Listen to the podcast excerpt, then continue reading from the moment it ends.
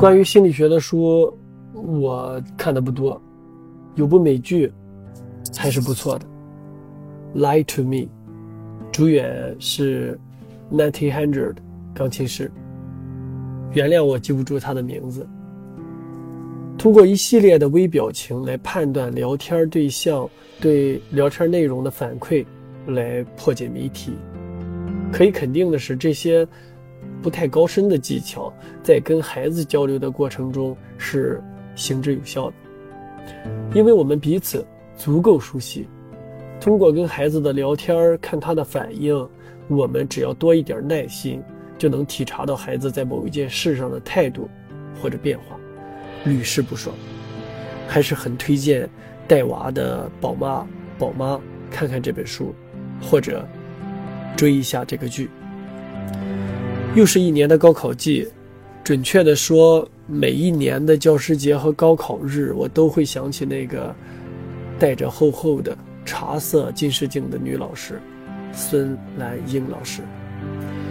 感谢高中时期那个在音乐班教了我一个月数学的孙兰英老师，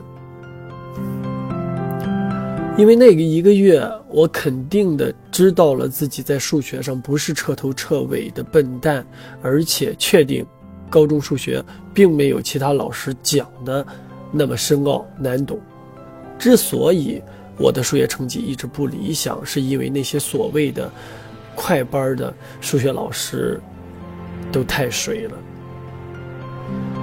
师者，所以传道授业解惑也。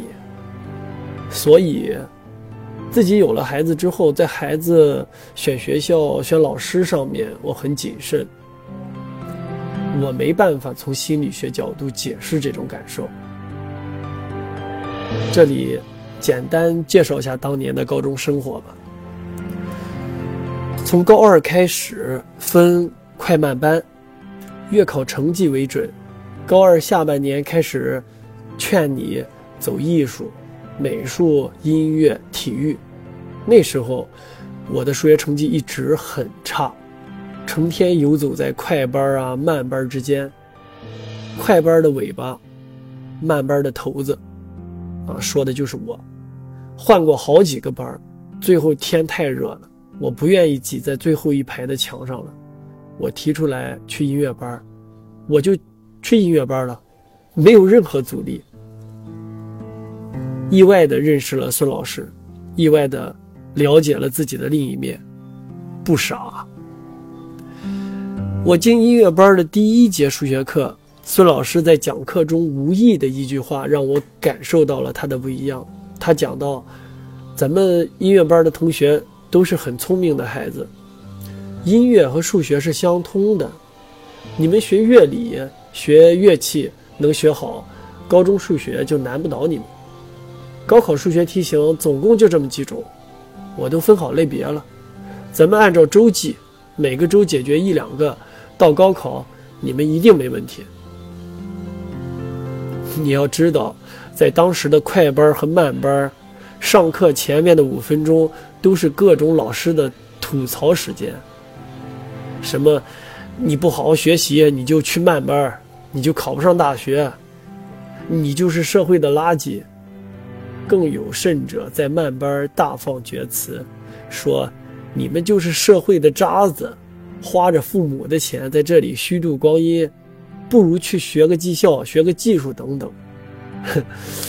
用现在的网络语言讲，就是赤裸裸的 PUA。你说不烦，那是假的。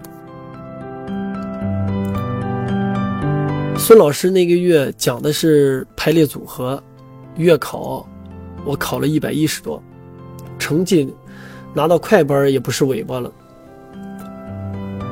我赖在音乐班不走了，但是班主任和教务主任跟我讲，要么在音乐班学音乐，要么回去普通班，在音乐班赖着不行。违反校规，后来我放弃挣扎。后来我离开六中，去淄博博山学美术。再后来，我上了一个大专。从那些年到现在，很多人还在用屁股决定脑袋，而且越来越多的人用辛苦考来的高学历证书擦完屁股再擦嘴。燕雀和鸿鹄同属飞禽，但是目标和任务相差甚远。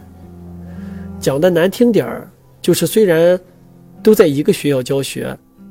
教同样的科目，有些人会像孙老师那样，把难懂的科目讲的春雨润无声，而大部分人，则，呵呵。好了，高考季，祝愿所有为学生真心付出的老师，桃李满天下，祝愿所有迷茫的学子都能如愿以偿。这里是滔滔不绝。我们下期见。